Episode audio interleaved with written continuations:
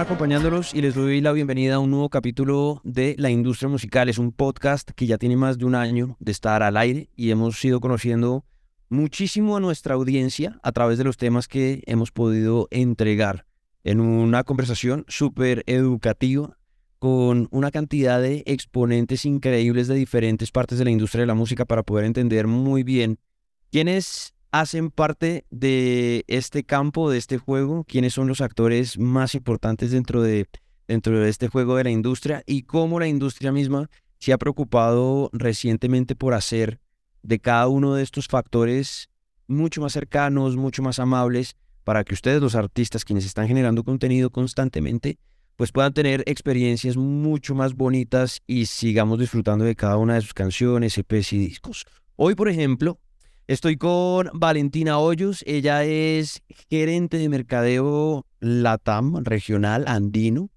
Em, con Valen, pues digamos que tenemos una, un- una relación muy cercana desde hace muchos años. Hemos tenido la posibilidad de trabajar en mercadeo desde agencias y bueno, pues a medida que ha ido pasando el tiempo también ha ido creciendo nuestra experiencia y hoy nos tocó volvernos a encontrar en esta industria, en la industria de la música, cosa que celebro muchísimo porque sí siento que la llegada de Valentina a Spotify ha abierto una cantidad de puertas desde la experiencia del mercadeo increíbles y se ha notado. Vale, bienvenida a la industria musical, ¿cómo estás? Gracias, Cami. Pues primero, feliz de estar acá contigo, feliz de haberme reencontrado contigo después de unos años. Eh, ahí nunca nos perdimos la pista, pero, pero estuvo muy bien. Y pues gracias también por ese eh, reconocimiento de lo que se ha hecho. La verdad es que em, este camino a Spotify y este paso a Spotify y a la industria de la música específicamente, que es algo realmente nuevo para mí, eh, desde hace un año y medio que estoy acá, pues ha sido muy bonito, em, sobre todo em, hacer parte de una industria en una compañía que trabaja con propósito. Entonces, que me digas que eso se ha notado, pues realmente es súper, súper significativo y súper valioso, no solo para mí, sino para todo el equipo que está ahora en Colombia.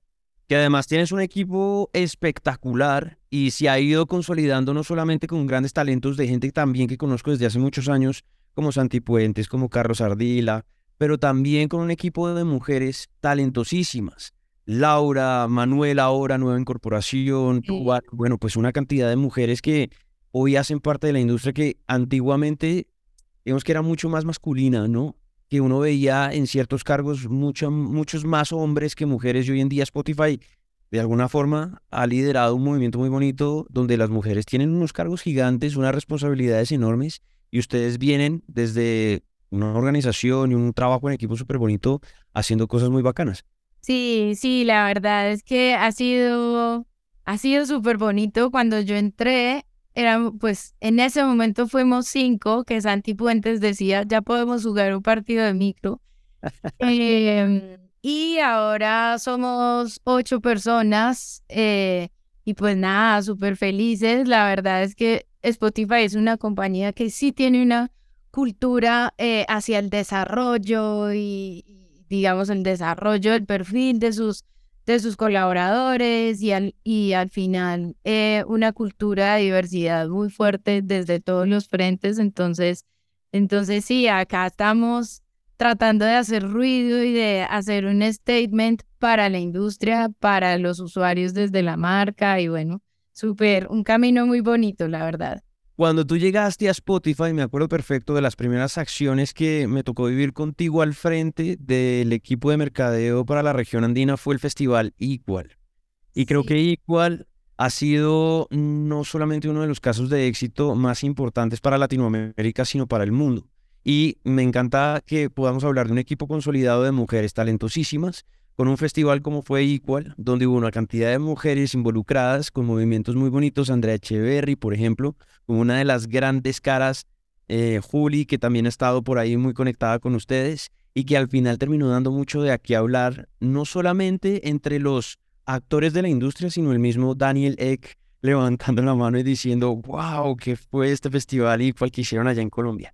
Sí, sí, Festival Igual fue, eh, como dices, como, como esa primera acción que, que hicimos en Colombia y empezamos como a, como a hacer ruido y acentuar una posición como compañía eh, en el país. Igual es un programa de de Spotify muy importante a nivel global, le damos mucha relevancia, así como le damos a otros programas como Glow y Radar. Em, pero cuando nosotros nos sentamos a, a con esta idea que venía eh, del equipo, digamos que hoy está más centrado en innovación, que está liderado por Santiago, cuando nos sentamos a votar corriente sobre esto, pues dijimos, eh, pusimos sobre la mesa algo sobre lo que nos hemos movido durante todo el año y este fue como ese primer stunt que fue decir, ¿cómo hacemos para generar una experiencia que salga de la plataforma em, y que se convierta en un escenario y un espacio de desarrollo de los artistas, que al final es lo que está 100% amarrado a nuestra misión como compañía? Entonces, eh, siendo igual como esa bandera tan importante para Spotify, pues salió esta idea de hagamos el primer festival eh, exclusivo de artistas colombianas, eh, de artistas mujeres, y, y, se gestó todo este proyecto muy bonito porque además arrancó con un panel, con, un, con temas más asociados a, a opinión, a, a mujeres rompiéndola, ¿no?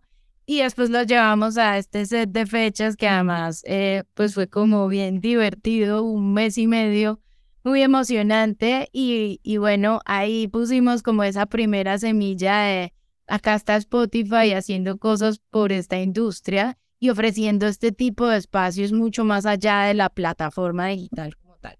De hecho, ya que hablas de establecer como una bandera de un primer paso súper consolidado hacia un crecimiento que es notorio. Algo que también empezó a pasar a partir de ahí fue la misma comunicación de la plataforma hacia afuera.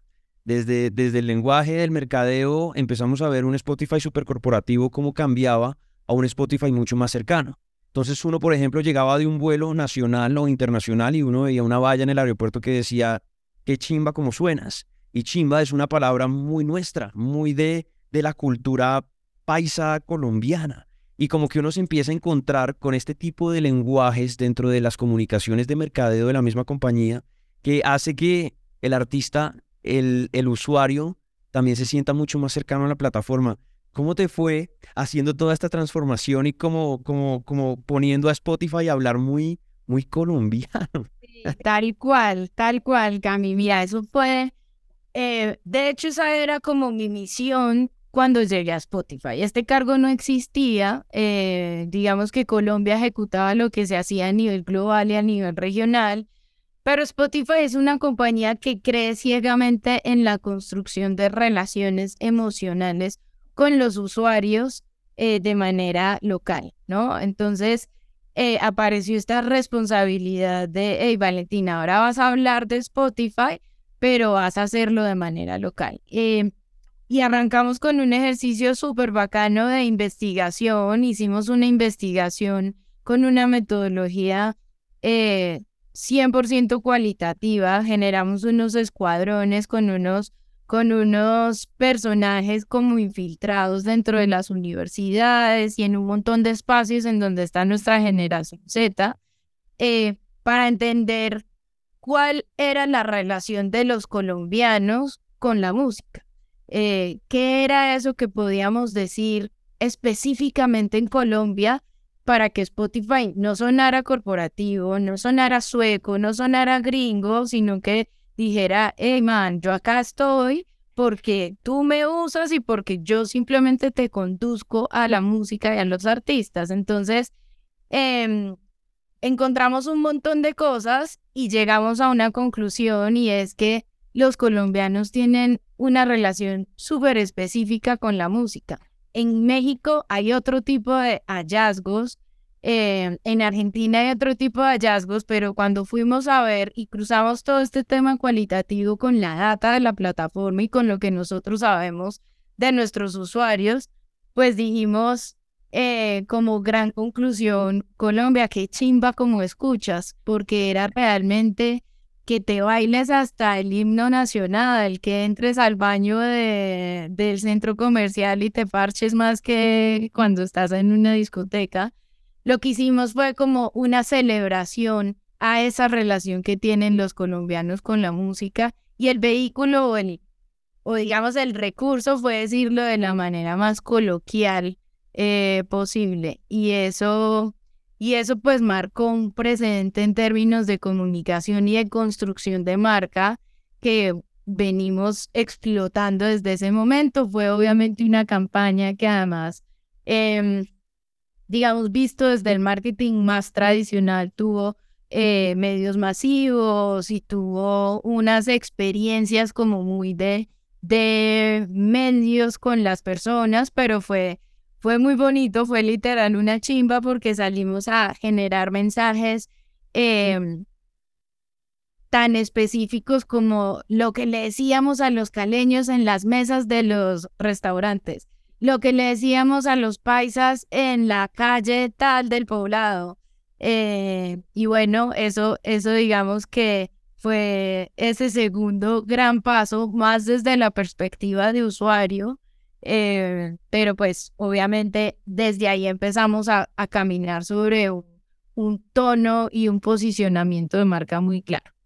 Fíjate cómo a, medida que me has ido narrando tu llegada a Spotify y tu desarrollo de un, cargo nuevo, eh, se han ido dando unos casos de éxito increíbles. Arrancamos por Equal, se consolidó, tuvo una presentación increíble, una aceptación global, aparece la apropiación del lenguaje, cómo nos comunicamos acá, cómo le presentamos la plataforma al usuario, cómo la hacemos cercana, cómo empieza a pasar como todo este tema del lenguaje, cómo el festival y el lenguaje se unen y empiezan ellos dos mismos como a generar ahí una sinergia y eso termina explotando en otro de los momentos más lindos que incluso hoy sigue dando muy buenos resultados y se ha convertido en un ejemplo no solamente para Colombia de integración de industria y de usuarios, sino para Latinoamérica y es las casas. La primera casa fue la casa Spotify en Medellín, casa a la que tuve la oportunidad de estar, porque es que lo lindo es que de golpe uno entraba a la casa y uno encontraba inmediatamente eso, el lenguaje nuevo, qué chimba como suenas Medellín,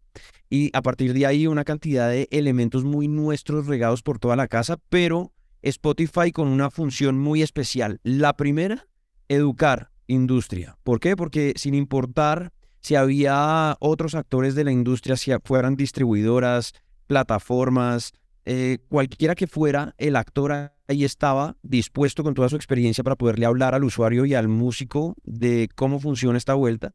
Y dos, de decirle a la gente, oiga, es que acá hay una casa donde queremos reunir a la industria misma para que entre, entre industrias podamos crecer el negocio porque al final, si nosotros entendemos lo que estamos haciendo, el músico puede tener un mejor ecosistema para poder entregar su contenido. ¿Cómo fue esa experiencia de armar las primeras? Ya sabemos que hay Casa Bogotá, sabemos que viene un, temita bien interesante en Medellín pronto, pero ah, Casa, Casa Spotify Medellín, hablemos de esa que fue como el primer gran paso. Sí, sí, mira, Cami, ese fue, y personalmente fue un reto grandísimo porque la casa, eh, desde su inicio, tenía un propósito muy específico que era eh, una agenda que giraba principalmente eh, hacia educación y hacia el desarrollo de artistas emergentes o artistas independientes, artistas, digamos, de, que, que, van en un camino y que todavía no, eh, que van en un camino hacia eso que queremos hacer, que es perpetuar el sonido urbano que se, que se viene generando en Medellín y específicamente en Colombia. Entonces, Em, digamos que el challenge tenía que ver con, bueno, y entonces cómo nos comemos esto, si esto es educación y es un espacio físico y cómo le contamos a los usuarios eh, sobre esto si no pueden ir. Nosotros no teníamos la casa abierta para todo el mundo, realmente era un espacio creado para los artistas y para la industria, tal como dices. Y empezamos a hacer un ejercicio de, de entender cómo lo hacemos Em, porque no teníamos ni idea y fue, y fue muy chévere como llegamos a un punto en común y, y subimos un poquito el layer a, vamos a hacer una celebración de Medellín. Eh, vamos a celebrar lo que ha pasado en este país y lo que significa para la música en el mundo, la música que se produce en Colombia. Entonces, desde ese lado dimos como un paso más, como un paso atrás y establecimos que lo que queríamos era generar reputación eh, de la ciudad y de la escena musical, aplaudir y reconocer a la ciudad. Y sobre eso se generó Medellín, que chimba como suenas, que ya no era el spotlight en el que chimba como escuchas diciéndole al usuario, sino que chimba como suenas para que la gente se identificara con eso que al final también consume, ¿no?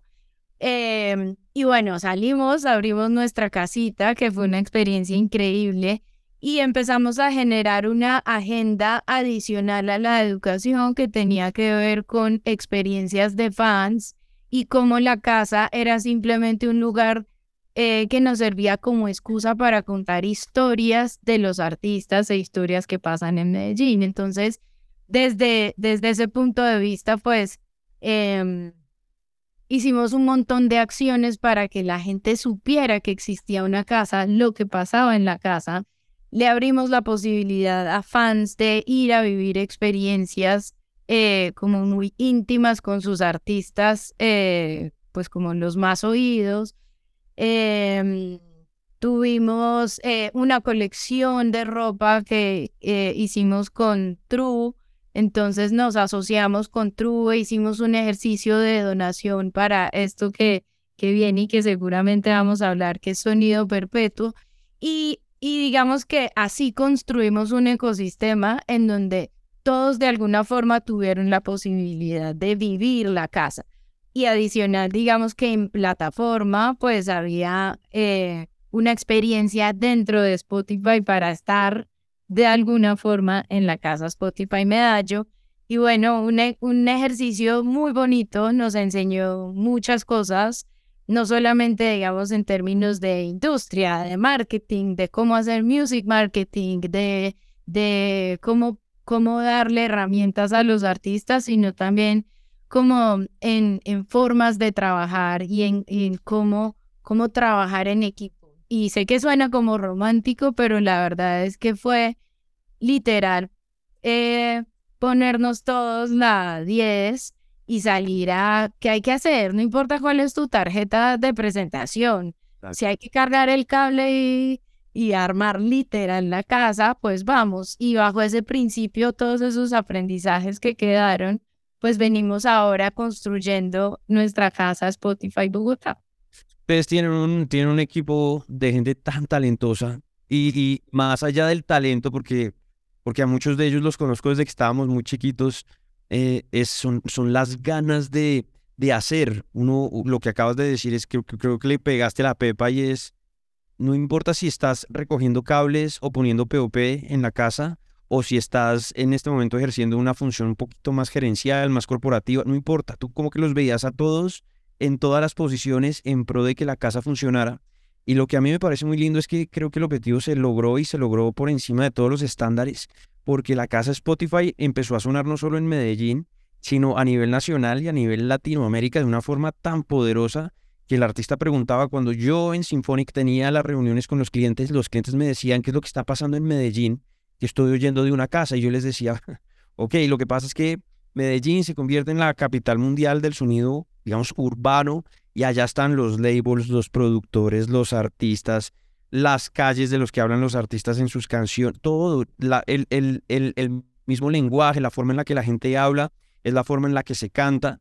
Y a mí me pareció que el, music marketing que ustedes hicieron, lo hicieron de una forma tan cercana, tan bonita, tan acertada, que el fan tuvo la posibilidad de vivirlo, el músico tuvo la posibilidad de vivirlo y la industria, como que se pusieron en la mitad de esos tres, de esos tres jugadores de, del ecosistema y lo hicieron bien con una fiesta de cierre increíble. Ahí... Claro. Ah, sí. Obviamente, que de hecho, si la memoria no me falla y y los tragos me ayudan, esa noche se robó Fercho. Tal cual, tal cual. Sí, sí, Cami, fue impresionante. La verdad es que hubo cosas de, de la casa que ni siquiera nosotros dimensionamos. Mira, la gente se nos acercaba y decía, gracias por lo que están haciendo por Medellín. Los artistas, cuando iban a la casa, decían, es que ustedes le están dando la posibilidad a los jóvenes de elegir un camino sano a través del arte y de la música y no otro camino. Eh, o sea, era como, wow, esto cogió otra dimensión que terminó siendo eh, un regalo para la ciudad. Y cuando planteamos la fiesta, que era, ok, ahora hagamos una fiesta al cierre y vamos a hacer esta fiesta para los usuarios, pues tampoco dimensionábamos que las entradas iban a durar siete minutos en, ambiente digital. O sea, esto fue... Increíble. No nos va a caber la gente y pues también fue, fue, fue algo súper disruptivo inventarnos una fiesta literal en las puertas de una iglesia. Era una fiesta de barrio eh, y fue darle la posibilidad a un montón de personas que han hecho parte de la historia de la música urbana, darles la posibilidad de que estuvieran en una fiesta callejera. Eh, con los artistas que más querían y los artistas por los que más sentían orgullo, además de manera gratuita, ¿no? Era realmente un reconocimiento a ser un top listener de esos artistas que estaban ahí parados. Entonces, em, sí, la, la casa tuvo como una dimensión y un impacto mayor del que esperábamos y, y eso pues solo nos, casi que nos nos dio como más vitaminas para, bueno, ¿y ahora qué sigue? Que además, en un país como Colombia y desde tu posición, eh, es, es más retador porque Colombia, culturalmente hablando, es súper diverso. Y, y esto uno como que, cada vez que uno dice diversidad en Colombia, uno siempre se imagina el álbum de las chocolatinas. Y, y no es tan así. En la música, cuando uno habla de las regiones, Bogotá, Medellín, Cali, la costa, la costa atlántica y la costa pacífica. Los sonidos son diametralmente opuestos y empieza a pasar un entendimiento de cómo la música empieza a funcionar y cómo la plataforma se pone al servicio del músico y del usuario.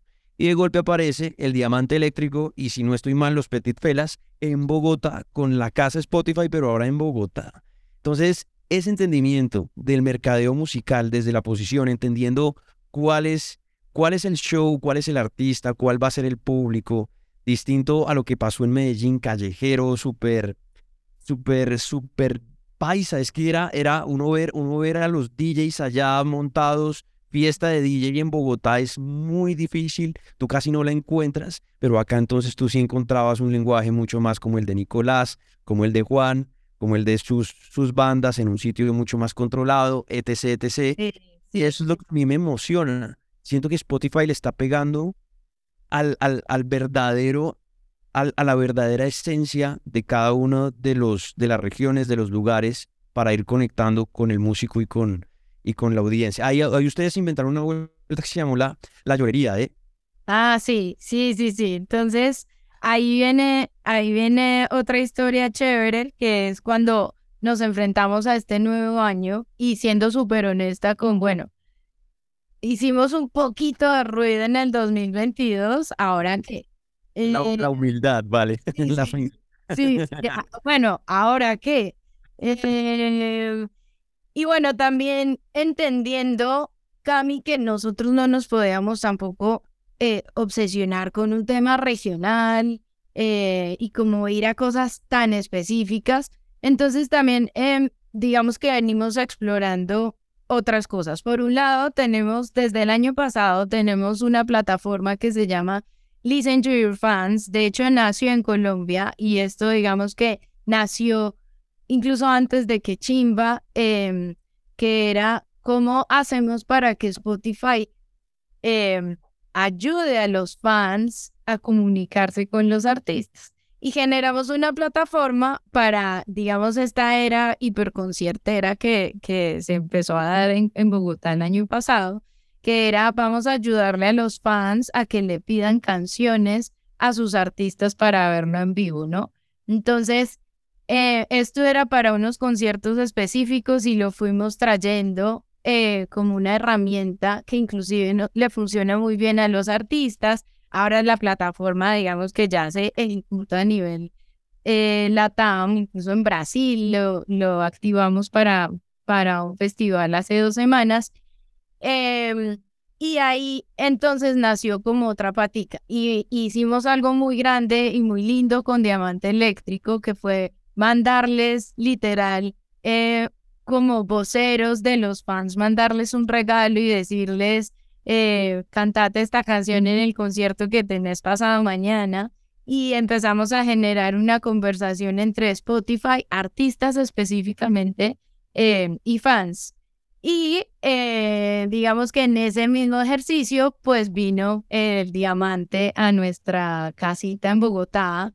La casa inicialmente era un espacio que teníamos desde el año pasado. La casa es en la 100 con 15. Eh, es este spot eh, súper verde en donde ha presto anteriormente.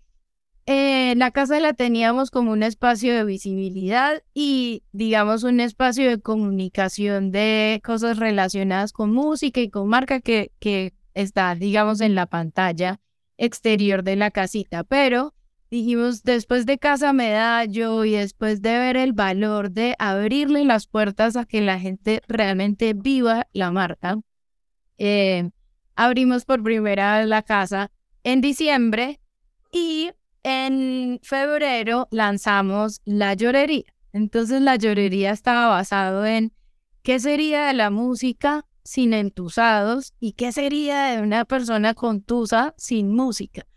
Y empezamos a generar todo un tema alrededor de, de el anti San Valentín, que concluyó en un bar que se llamaba La Llorería y que invitaba a la gente a llorar a la llorería. Entonces, el mismo fin de semana de San Valentín, le dijimos a los entusados, vénganse para Spotify, para la casita Spotify Bogotá y deje que los que están cuadradísimos se vayan a cenar con su novia y su novio, todo está bien pero nosotros vengámonos literal a llorar. Y, y abrimos, casi que esa fue la inauguración oficial de, de este espacio en Bogotá, que lo que estamos haciendo es eh, construir como un hub de experiencias en donde puedan interactuar creadores y artistas con fans, con personas de la industria, con medios, con otro tipo de creadores como los influencers, por ejemplo, y ahí hemos abierto la casa ya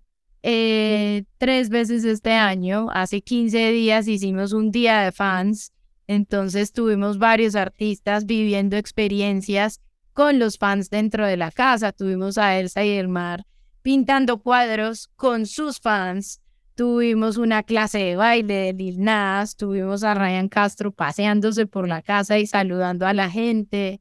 Eh, muy chévere. La verdad es que eh, vamos en construcción, estamos trabajando también en partnership con, con la industria, con otras marcas, eh, estamos abriendo las puertas para que otros estén dentro de la casa, se vienen aulas, se vienen espacios de educación muy interesantes, no solamente para artistas, sino también para creadores.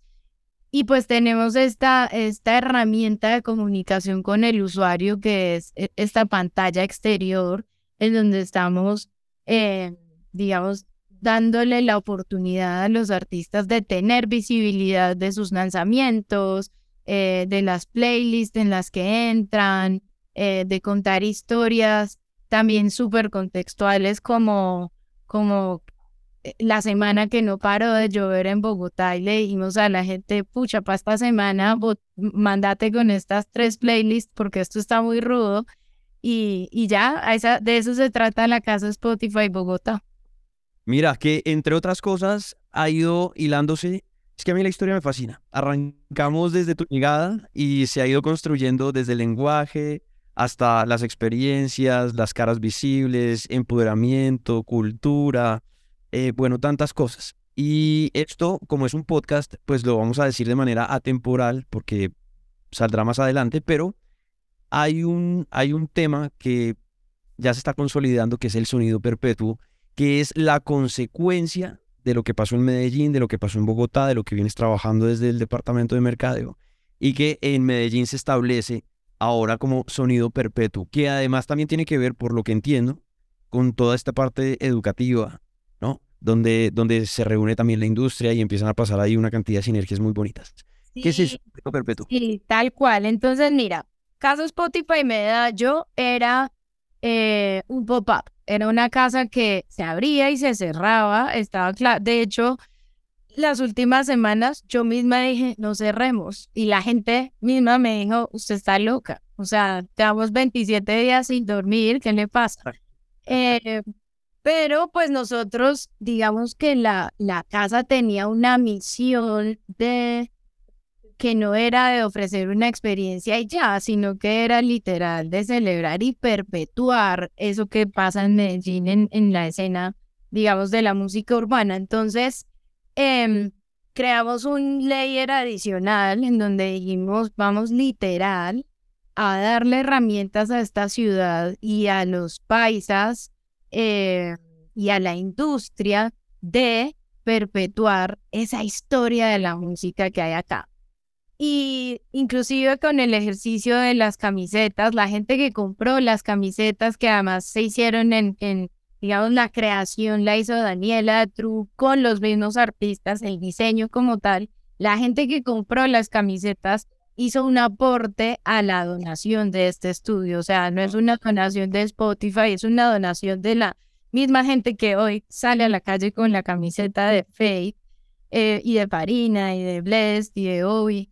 Em, y entregamos, em, digamos, las herramientas para construir el primer estudio eh, de producción de música público que existe inclusive eh, pues en Spotify en el mundo no existe una herramienta como esta.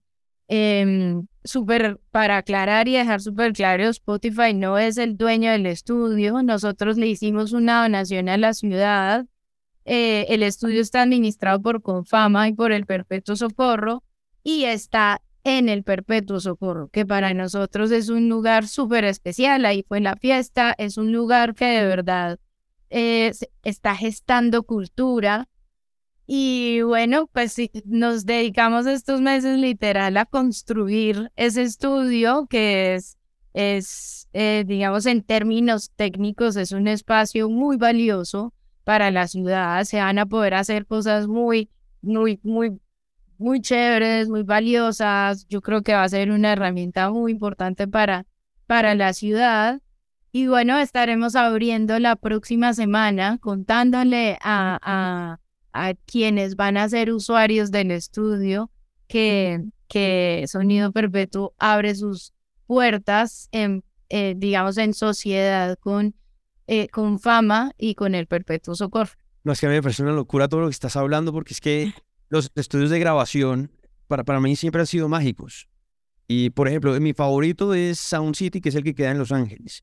¿Y por qué? Por, por la cantidad de música y de historia que está eh, impresa en los fonogramas que allá se grabar. Entrar allá es mágico, que es un poco lo que empieza a pasar ahora a nivel Colombia, a nivel cultural colombiano, desde Sonido Perpetuo y me encanta lo que acabas de decir, que Spotify no es el dueño del estudio, porque eso aclara que el, artista cuando entre, pues digamos que no va a tener problemas en la parte de derechos del fonograma ni el, tema editorial, que ese es otro rollo completamente diferente, sino que sencillamente Spotify le está poniendo un granito de arena a la ciudad, a los artistas para que lleguen allá y puedan perpetuar su música, perpetuar la historia, perpetuar la cultura misma desde lo que están grabando, que me parece, me parece increíble. Mira, mira, mira, mira cómo, cómo hemos hecho de todo en este recorrido de veintipico de minutos, ya casi media hora, y, y, seguimos abriendo puertas. No, que es que abrimos las puertas de Equal, no, abrimos las puertas de casas, pues, no, que es que le,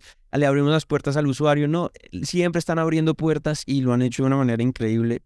Yo siendo colombiano me siento muy identificado con lo que la plataforma viene haciendo porque siento que me están estamos hablando el mismo idioma y, creo que al final quienes oyen este podcast pues han encontrado en esta conversación una cantidad de herramientas que les sirven para, para seguir creando música. Sabemos lo difícil que es vivir de la música, en, sobre todo en, el tercer mundo.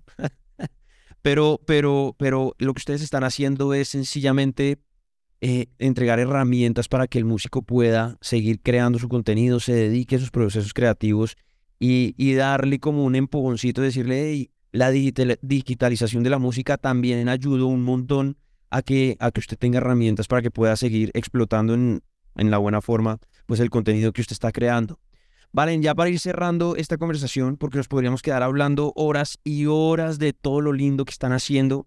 Pucha, qué banda tan bonita la que hay allá. Eh, hablemos un poco, un poco de, de, de, de, lo que ya viene pasando hace rato, que es Radar, que estoy seguro es, es parte fundamental de las preguntas de quienes oyen esto, de Glow, que también es uno de los movimientos globales que ustedes tienen, y hace parte como, como de ese interés del artista de conocer un poquito más a fondo cómo funciona esa vuelta.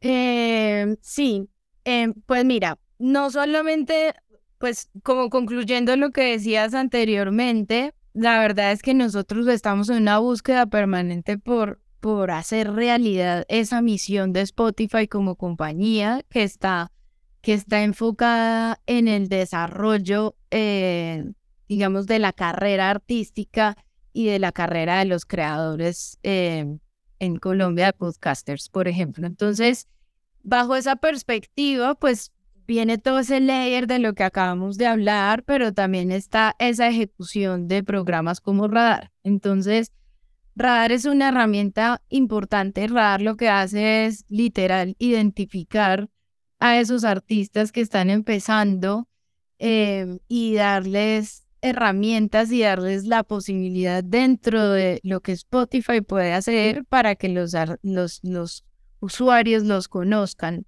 Entonces, el año pasado tuvimos unos casos interesantes, no solamente en Colombia, tuvimos unos un, caso en Venezuela y un caso en, en Ecuador.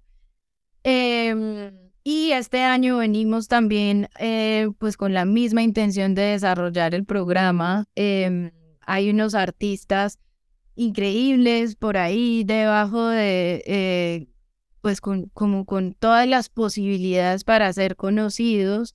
Viene Radar también este año, entonces, eh, con, unas, con, con un ejercicio que incluso también está centrado o, inspirado en algo que hicimos en Medellín, que era abrirle la posibilidad a los artistas a estar en los oídos de los editores eh, y de hacer parte, digamos, de, de la historia de esos artistas emergentes. Em, y viene Glow. Glow eh, es un nuevo programa global, está 100% centrado en diversidad. No es una extensión de Equal porque es específicamente para, para darle visibilidad desde la diversidad a otros artistas. Eh, lo lanzamos hace un par de meses en Colombia, digamos que eh, viene cogiendo tracción, pero nosotros pues digamos que estamos súper comprometidos con que esas, esas verticales de Spotify tengan la misma vida en Colombia que tienen en otros países. Pues bonito, porque ahí hay más ventanas para que el artista siga como... A ver, es, es importante entender el, el momento que cada artista tiene en su proyecto y lo que necesita en cada uno de esos momentos. Ah, hay veces que el artista está pequeñito, está haciendo baby steps, hay veces que ya está un poquito más trabajado, que tiene la posibilidad de hacer otras cosas, y hay artistas que de un momento a otro la rompen y llegan a, a un lugar muy, muy especial. Eso es lo que todos queremos y lo que Spotify básicamente está haciendo es ir creando esos pequeños puntos de unión para que usted pueda ir poquito a poquito sin quemarse haciendo el proceso y logre al final lo que todos queremos que logre y es vivir de la música misma, siendo un gigante J Balvin o siendo un gigante en un micro nicho, que es básicamente a lo que le están hablando ustedes a partir de todo este trabajo editorial que vienen haciendo desde hace tanto tiempo. Entonces, eso me parece divino. Ya para cerrar, Valen, eh, una, una, una, de, una pregunta clave y es, yo siento que Spotify con todo esto que está haciendo, y si, y si no estoy en lo correcto, recibo tomates, pero, pero siento que está transformando la palabra plataforma a red social por ese botoncito que dice follow o seguir y es que el artista pueda entender que Spotify funciona exactamente como eso y que vean a Spotify como una red social dedicada 100% a la música para que toda su estrategia siempre esté como volcada a utilizar todas estas herramientas como lo hacen en cualquier otra plataforma de, digamos, referenciada como red social.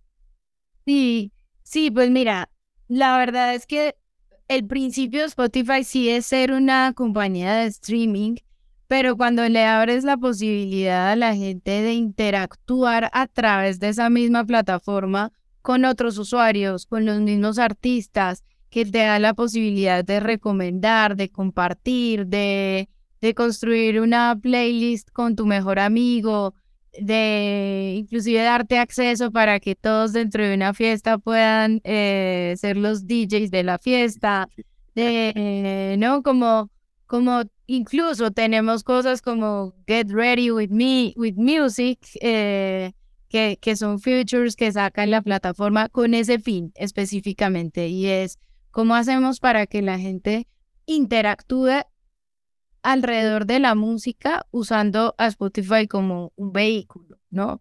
Eh, ni siquiera para que Spotify sea más grande o sea más famoso, sino para darle la posibilidad a, a los usuarios de tener una experiencia que al final eso, digamos que, que permea después todo lo que tiene que ver con, con los artistas.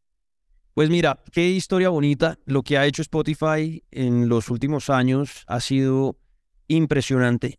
Em, siento que es una empresa global, pero con esto que estamos haciendo acá y esta comunicación que hoy tenemos y este departamento que se formó y que sigue creciendo de una manera increíble, se está volviendo mucho más cercano. Siento que, que la plataforma nos está hablando, que ha abierto puertas, como lo veníamos hablando. Creo que si, si yo pudiera ponerle un título a este podcast sería abriendo puertas desde el departamento de mercado Spotify porque realmente me parece increíble lo que vienen haciendo. Quiero mandarte un abrazo enorme a ti, Valen, a todo tu equipo y a quienes han trabajado contigo de la mano. Siento que le han puesto el corazón a este proyecto y, y es gente incansable. Uno los ve por la noche, por la mañana, al mediodía, en cualquier momento del día y camellan y dan conferencias y le sacan espacio a estos espacios que al final es información valiosísima para quien está persiguiendo el sueño de la música. Entonces, por eso a ti, que eres como la cabeza visible del Departamento de Mercadeo de la región andina como gerente, yo mandarte un beso y un abrazo enorme y un, y una, un, sentimiento de agradecimiento por lo que estás construyendo, no solamente desde la música, sino culturalmente hablando, que eso a nuestro país y a la música de nuestro país le hace mucho bien. Ay, Cami, pues nada, muchas gracias. La verdad es que eh, sí estamos persiguiendo un sueño, es un trabajo en equipo con esas ocho personas que hoy eh, nos sentamos y ya, y ya sentimos que somos muchas voces votando corriente. Y pues acá estamos, acá estamos para la industria, para ustedes específicamente, para los artistas y, y seguiremos metiéndole todo el corazón porque de verdad es, es hay mucho propósito detrás de todo lo que hacemos, entonces aquí estamos y aquí estaremos para lo que necesiten. Valentina Hoyos, gerente de mercadeo para la región andina de Spotify, acompañándonos hoy en nuestro podcast La Industria Musical de Symphonic. Nosotros nos reencontraremos en un nuevo episodio, en una nueva oportunidad, siguiendo, digamos que toda esta exploración de lo que la industria nos va presentando en diferentes campos. Les mando a todos un abrazo fuerte y nos escuchamos en una próxima. Chao, chao.